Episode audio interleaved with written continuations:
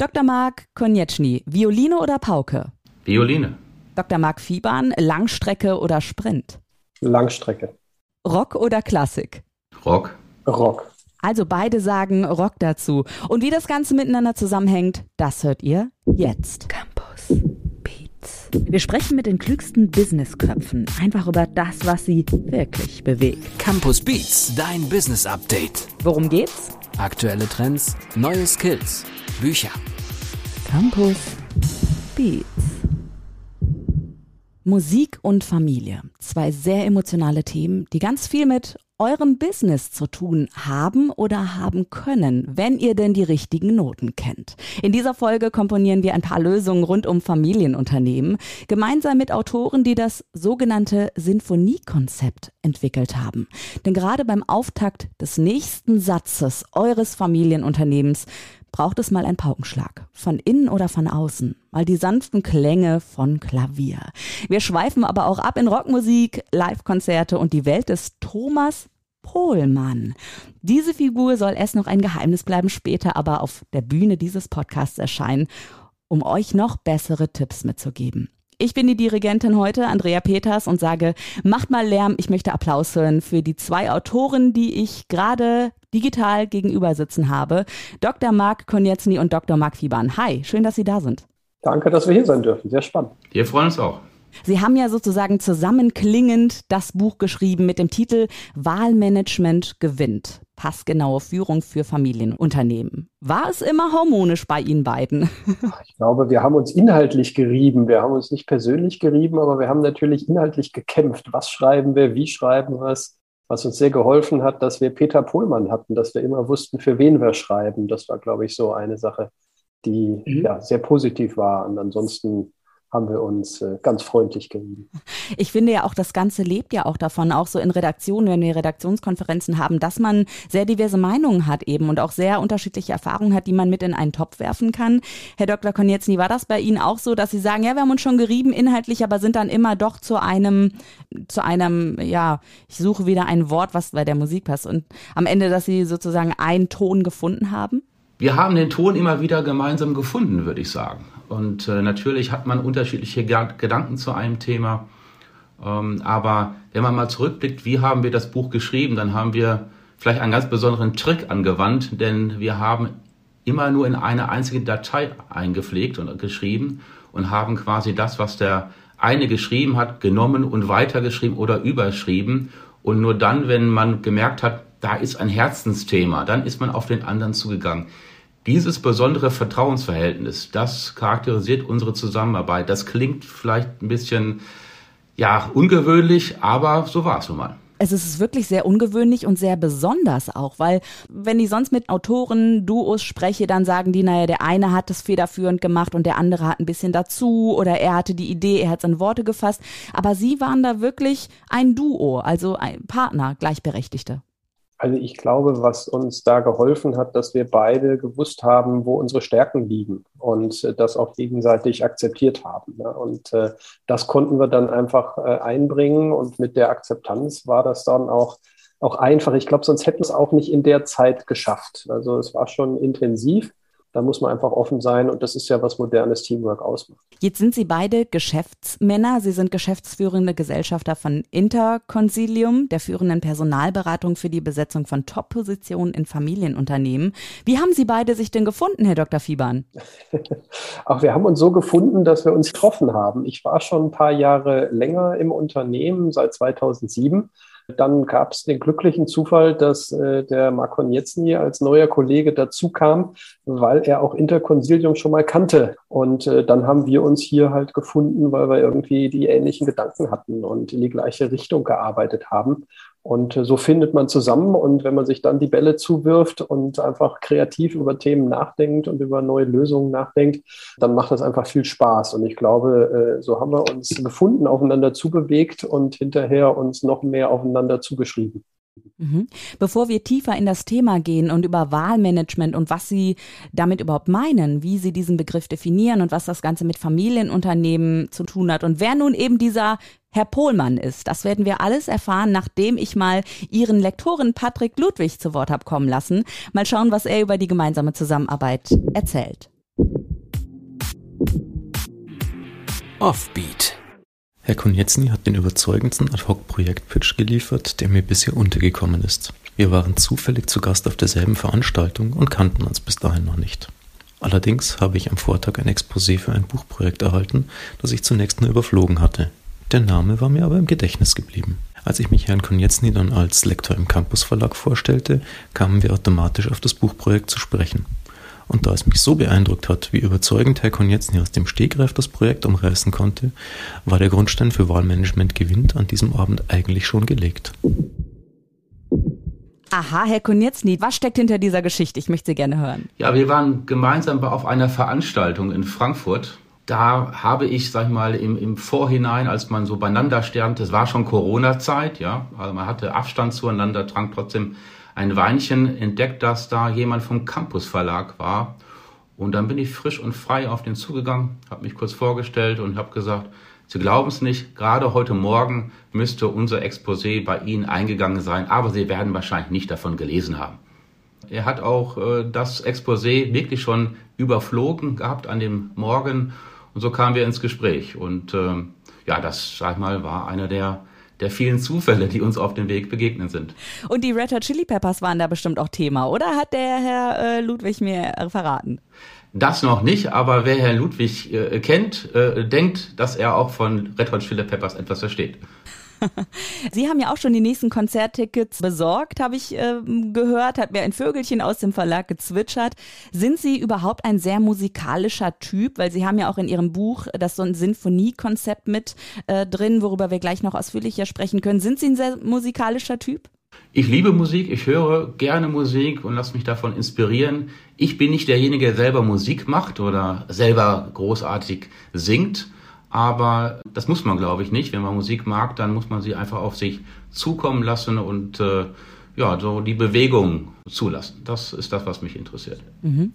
Ähm, ich war vor ein paar Wochen erst auf einem Kammerkonzert. Also das ist so wie ein Orchesterkonzert, nur etwas kleiner, um das mal den Zuhörenden so ein bisschen zu erzählen. Also Bühne, in der Mitte stand der Flügel und ich bin sehr Flügel interessiert, weil ich selber Klavier spiele. Und dann möchte ich natürlich anderen beim Musikmachen zuschauen. Ja, kurzum, ich habe mich dann über diesen Komponisten auch ein bisschen informiert und siehe da, er ist eigentlich dieser Komponist Chemiker und promovierter Mediziner. Nach seinem Tod, wie das häufig so ist, wurde er dann mit seiner Kunst bekannt. Alexander Borodin heißt der Mann. Aber Dr. Fiebern, wenn ich das so erzähle, ist das für Sie ganz schlüssig? Also passt die Welt der Musik gut mit der des Business zusammen? Was kann man sich da abschauen? Sie immer zusammenpasst, das weiß ich nicht. Äh, wäre für mich auch wahrscheinlich schlimm. Ich war in der musikalischen Früherziehung und äh, nach einigen Stunden sagte die Lehrerin, wenn es denn sein muss, äh, ein Rhythmusinstrument zu meiner Mutter. Aber besser wäre nichts. Also von daher, ich bin da nicht besonders musikalisch, leidenschaftlicher Konsument von guter Musik ich glaube, das Bild, was wir hier gewählt haben, äh, da kriegt man schon auch einen Business-Zugang, weil in den Unternehmen heutzutage äh, gibt es keine reinen Solisten mehr. Also das ist äh, Teamarbeit, äh, da greift eins in das andere, die verschiedenen Stärken, was hier die verschiedenen Klänge sind, äh, müssen zusammenkommen, um halt so eine tolle Symphonie entstehen zu lassen. So sind wir auch auf dieses Bild gekommen. Wir haben am Anfang lange überlegt, ist es die Palette, äh, wo man Farben sozusagen sinnvoll mischt oder gibt es irgendwie andere Bilder, die sehr gut illustrieren, was wir sagen wollen? Und äh, da ist es halt die Symphonie gekommen, weil jeder hat vielleicht schon mal Symphonie gehört. Und wenn so ein großes Orchester mit einer guten Akustik und richtig von einem Dirigenten angeleitet und gute Ton abgemischt äh, loslegt, dann ist der Raum einfach erfüllt. Und das ist mehr als nur Hören, mehr als nur Schallwellen. Das ist dann auch ein Gefühl, was da zusammenkommt. Und so haben wir gesagt, das illustriert eigentlich ganz gut, was wir erreichen wollen, nämlich diese Symphonie, wenn alles zusammenkommt, wenn alles passt, wenn alles stimmt. Und so haben wir das genutzt und so ist das Symphoniekonzept entstanden. Mhm. Ihr Buch heißt Wahlmanagement gewinnt. Wie würden Sie den Begriff Wahlmanagement denn definieren? Wie passt er in das ganze Sinfoniekonzept auch hinein, damit die Zuhörenden einen Eindruck einfach mal von ihrer Arbeit auch erhalten? Im Grunde ist der Wahlmanager ist die Sinfonie. Und vielleicht ganz kurz, wie kommen wir jetzt auf den Wahlmanager? Im Familienunternehmenbereich gibt es halt Familienmitglieder und es gibt Nicht-Familienmitglieder. Und wenn die in der Geschäftsführung sind, spricht man da immer so von Fremdmanagern und Managerinnen. Und äh, wir fanden dieses Wort einfach ganz furchtbar, weil viele Persönlichkeiten sehr lang mit der Familie zusammenarbeiten und dann ist man irgendwie nicht mehr fremd. Das ist ein doofes Wort. Wir haben dann irgendwann mal gegoogelt, was heißt denn eigentlich Chemie und die Chemie muss passen und so sind wir über verschiedene Ecken und Ebenen zu Goethe gekommen äh, und zu dessen Werk äh, Die Wahlverwandten. Ah. Und ah. ähm, so haben wir gesagt, Mensch, äh, es passt vielleicht aus dem äh, Blickwinkel, es passt auch, dass man sich ja beidseitig auswählt also lass uns nicht von dem Fremdmanagement, sondern vom Wahlmanagement sprechen. Und das wird hier, wenn es alles passt und ganz toll ist, durch die Symphonie symbolisiert. Herr Konietzny, ergänzen Sie gerne. Gut, wenn man Wahlverwandtschaften gelesen hat, dann geht es da ja auch um potenziellen Ehebruch. Das meinen wir ja natürlich nicht. Ne? Wir meinen damit mit der Wahlverwandtschaft dieses, diese enge Verbundenheit, eben auserwählt zu sein. Eine Familie äh, oder ein Eigentümer, der sich eben überlegt, wer passt zu mir und sich die Mühe macht, nicht irgendjemand auszuwählen, sondern äh, jemand, der nicht nur auf der fachlich-sachlichen Ebene passt, sondern gerade auch auf der emotionalen. Das ist die entscheidende, das ist das, was Verbindung herstellt. Jetzt äh, haben Sie es gerade schon mit den Emotionen angesprochen. Also ähm, ich weiß von einer Interviewpartnerin, die ich mal hatte, die wollte auch ihr Familienunternehmen übernehmen. Es ging um einen landwirtschaftlichen Betrieb. Die Eltern wollten aber eher jemand extern mit dabei haben, so dass eben innerhalb der Familie Konflikte kamen und dieser Gründer des Unternehmens, sage ich jetzt mal, der konnte gar nicht loslassen. Sind das auch so diese hochemotionalen Knackpunkte, die es die auch eben äh, als ein Aspekt bei Ihnen im Buch auftauchen oder grundsätzlich in dieser Thematik, Herr Dr. Konietzny? Selbstverständlich, das sind die Ausgangslagen, in, mit denen man oft startet als Unternehmer, ne? indem man irgendwann realisiert, es muss einen Übergang geben an eine nächste Generation oder an einen externen Manager und diese Phase, die auch länger dauern kann, das ist die entscheidende Phase. Das nennen wir später in unserem Modell Rolle und Regeln finden, also seine eigene Rolle definieren, die Rolle aber auch der anderen Mitspieler innerhalb der Familie kennen, kennenlernen, äh, auch denen eine Rolle geben. Das ist sehr, sehr, sehr entscheidend. Und in dem Beispiel, in dem, das Sie eben genannt haben, ist ja die Frage, wie sieht sich denn die nachfolgende Generation? Ähm, in welcher Rolle sieht sie sich? Beziehungsweise wie kann man auch eine nachfolgende Generation äh, eine Rolle geben? Und da kann ein familienexterner Manager auch eine Übergangsrolle sein, indem man sagt, er macht das 15, 15 Jahre, bis das die nachfolgende Generation entsprechend auch, auch ready ist und dann die Verantwortung übernehmen kann. Manchmal ist der Fußabdruck des Unternehmers einfach viel zu groß. Ich würde das gerne noch mal ein bisschen verbreitern. Es ist immer so sehr bekannt und plakativ. Da geht die Lichtgestalt und dann probiert eine Person in diese Fußstapfen zu treten. Ja. Das ist mit Sicherheit richtig und das ist auch in den Medien immer am bekanntesten. Und das ist auch, glaube ich, das, was am schwersten ist und wo meistens äh, oder wo die häufigsten Fälle sind, die, die scheitern, wenn gescheitert wird. Ähm, was häufig aber nicht so gesehen wird, ist, dass einfach in sehr, sehr vielen Unternehmen eine sogenannte gemischte Geschäftsführung ist. Da arbeiten Familienmitglieder mit Nichtfamilienmitgliedern Hand in Hand. Ja. Also äh, das ist äh, eigentlich der, der häufigere Fall. Also drei, vier, fünf äh, Geschäftsführer, Geschäftsführerinnen in der Familie, äh, im Unternehmen, im Familienunternehmen angestellt sind, die Familie irgendwann nicht mehr groß genug ist äh, oder nicht genug Mitglieder hat, um hier die Geschäftsführung komplett auszufüllen, dann nimmt man halt noch familienexterne Personen mit rein. Ja. Und auch da geht's halt drum, wie arbeitet man dann zusammen? Ja. Also wie, wie sind die Regeln? Wie, wer darf eigentlich was entscheiden? Entscheiden. Und äh, sehr häufig ist es so, dass man sich da auf Augenhöhe begegnet, dass eine Familie aber für gewisse Themen einfach noch ein Vetorecht hat, wenn man zum Beispiel über den Firmennamen nachdenkt oder wenn man über das Logo nachdenkt oder den Stammsitz, also Themen, die bei so einer Familie und bei einem Familienunternehmen sehr an die Identität geht. Äh, da ist dann die Familie vielleicht doch nochmal mit einem Vetorecht ausgestattet aber sehr häufig arbeitet man einfach Hand in Hand. Ich habe eben ja schon die Figur des Herr Pohlmann angesprochen und äh, der Herr Pohlmann nimmt eine besondere Rolle in Ihrem Buch ein und zwar könnte man sagen, er geht durch die FAQs, die schlimmsten Szenen oder das, was passieren könnte oder so typische Dinge, die einfach in Familienunternehmen passieren können und Sie bieten eben eine Lösung sozusagen für diese Themen an. Und da haben Sie eben auch dieses Sinfoniekonzept entwickelt. Das heißt, man kann sehr praktisch sehen, wie eine theoretische unternehmerische Sache an Leben gewinnt, ja, und einen tollen Klang erhält. Vielleicht können wir mal eine so eine Szene einfach beschreiben, also was typisches, was dem Herr Pohlmann passiert, was vielleicht auch typisch ist für andere Unternehmen, damit wir ein bisschen Musik in die ganze Kiste kriegen. Das ganze, die ganze Geschichte beginnt ja damit, dass Thomas Pohlmann in seinem Kaminzimmer sitzt, eine klassische Sinfonie hört und darüber sinniert, wie es nun weitergeht mit seinem Unternehmen. Ihm ist klar oder dämmert, dass er das Unternehmen nicht in die Zukunft führen kann, den großen Sprung, den das Unternehmen vollführen muss, um auch äh, ja, weiter bestehen zu können. in der Rolle sieht er sich nicht und dann kommt er im Grunde auf diesen Gedanken. Ich suche jemand, der anstatt meiner das Unternehmen führt. Ich suche aber nicht jemand, der mir fremd ist, sondern nah. Ich suche den Manager meiner Wahl, den Wahlmanager. So beginnt die ganze Geschichte. Und wie würden Sie, ich weiß, das ist jetzt sehr, Sie müssten das, glaube ich, sehr runterbrechen, wenn ich diese Frage stelle, aber gibt es da so einen Tipp, wie man wirklich rangehen kann an die Sache?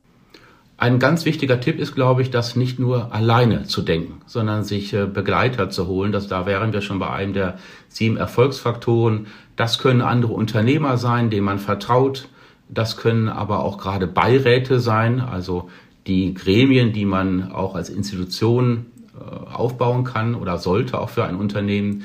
Das sind oft diejenigen, die einem helfen, die Gedanken zu strukturieren und dann auch den Prozess entsprechend zu führen. Jetzt ist es ja ja, bitte. Ganz, ganz, ganz wichtig, dass man auch mit der richtigen Einstellung da dran geht.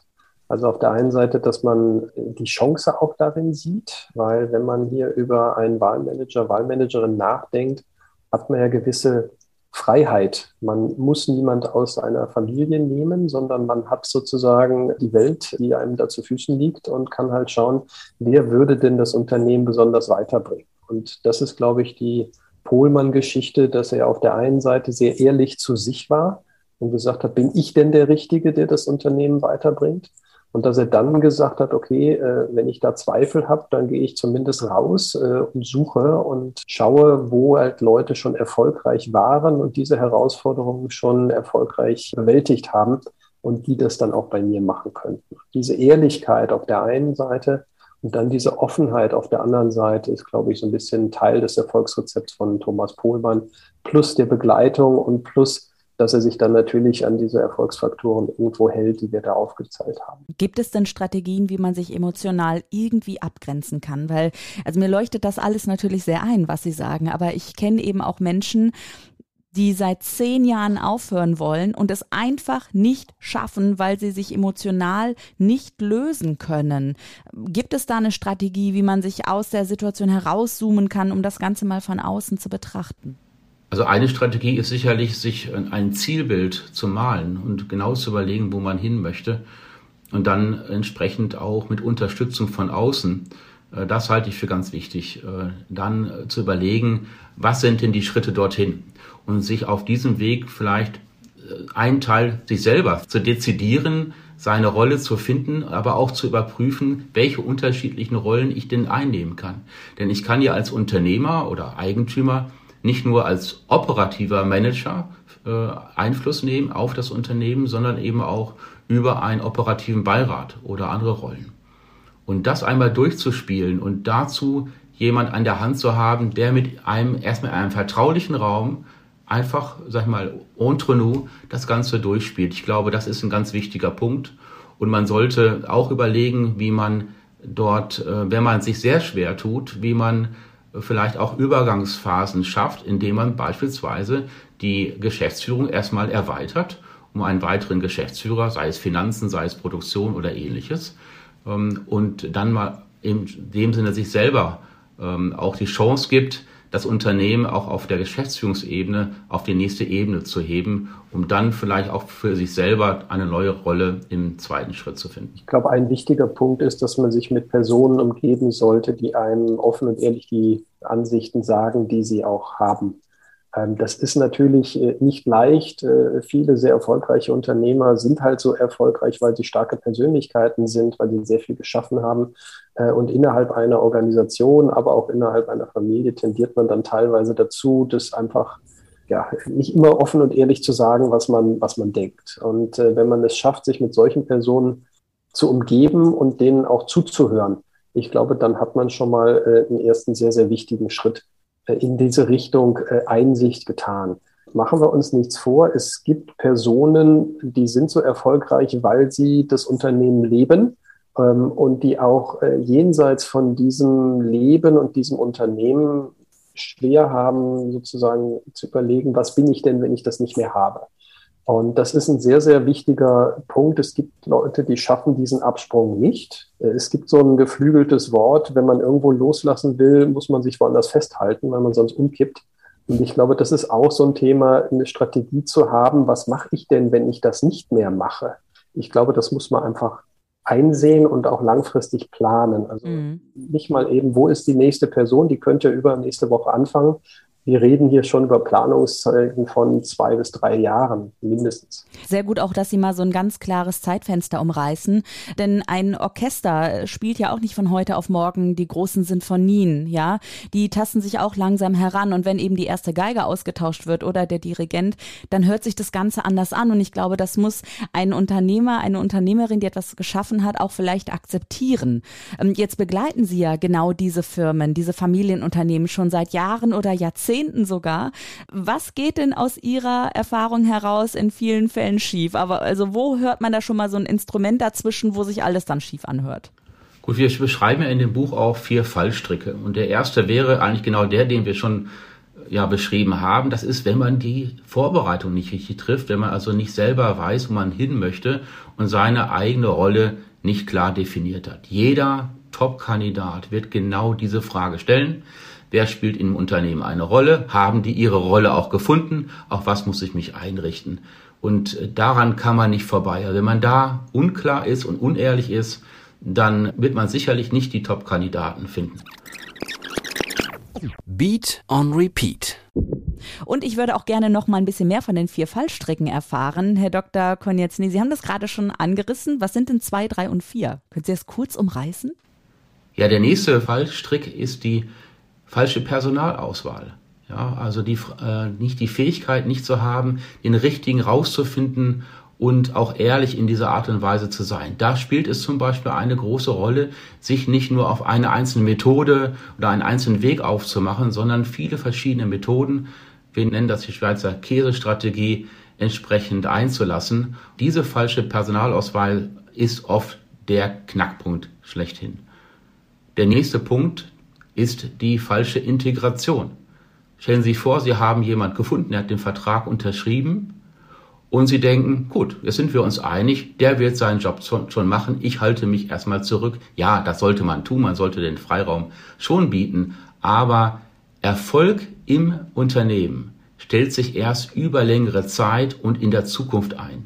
Das heißt, ich muss auch dort als Unternehmer, als Inhaber meine Rolle haben und finden und auch annehmen, nicht nur auf das auf den Geschäftsführer zu blicken und das zu beurteilen, sondern mich auch entsprechend dort zu involvieren. Und der letzte große Punkt ist die Schnittstelle zwischen dem Manager und der Eigentümerfamilie.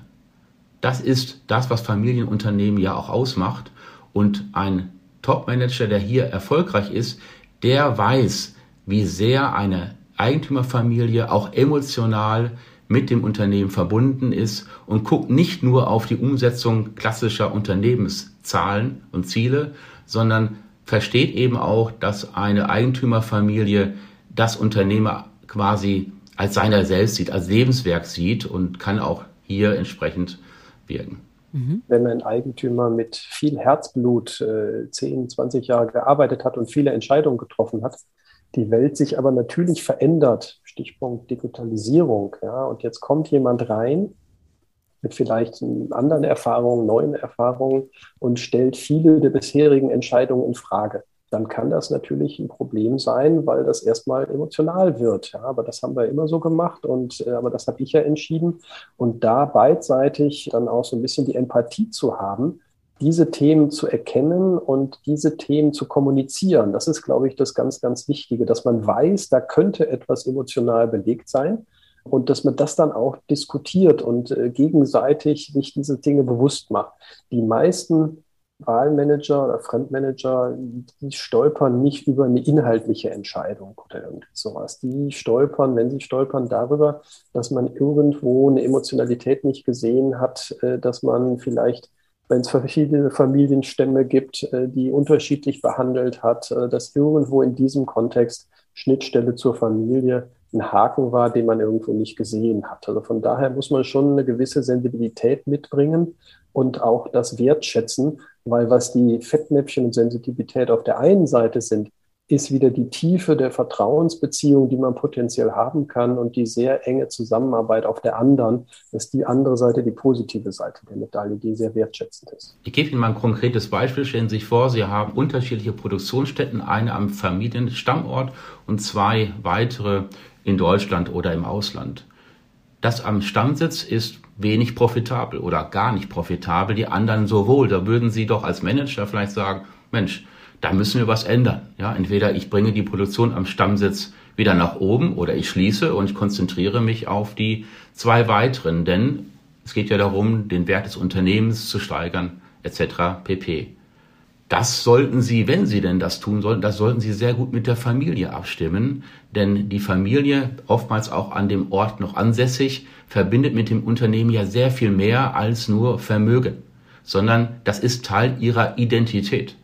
Und so kommt es im Grunde in einem Familienunternehmen zu Entscheidungen, die wirtschaftlich einzeln betrachtet vielleicht nicht sinnvoll sind, aber im Ganzen dennoch richtig. Und dieses Gespür zu haben, das müssen die Wahlmanager und Wahlmanagerinnen mitbringen. Und gehört habt ihr da draußen diese Tipps von Dr. Marc Konietzny und Dr. Marc Fiebern. Die beiden haben ein Buch gemeinsam zusammengeschrieben mit dem Titel Wahlmanagement gewinnt. Passgenau Führung für Familienunternehmen erschienen in eurem Lieblingsverlag, im Campus Verlag. Und mein Fazit für heute ist, wichtige Fallstricke erkennen. Dazu gehört zum Beispiel die eigene Rolle erkennen, ehrliches Personal richtige Integration und die Schnittstelle Eigentümer und Externe. Und abschließend möchte ich Sie beide nochmal fragen. Sie beide heißen ja Marc. Gab es da schon mal Verwirrungen oder? Ach, wir treten intern hier bei uns in der Firma immer als M&M auf. Ja, das ist so dummerweise schon gebrandet. Da können wir nicht wirklich Schön. was draus machen.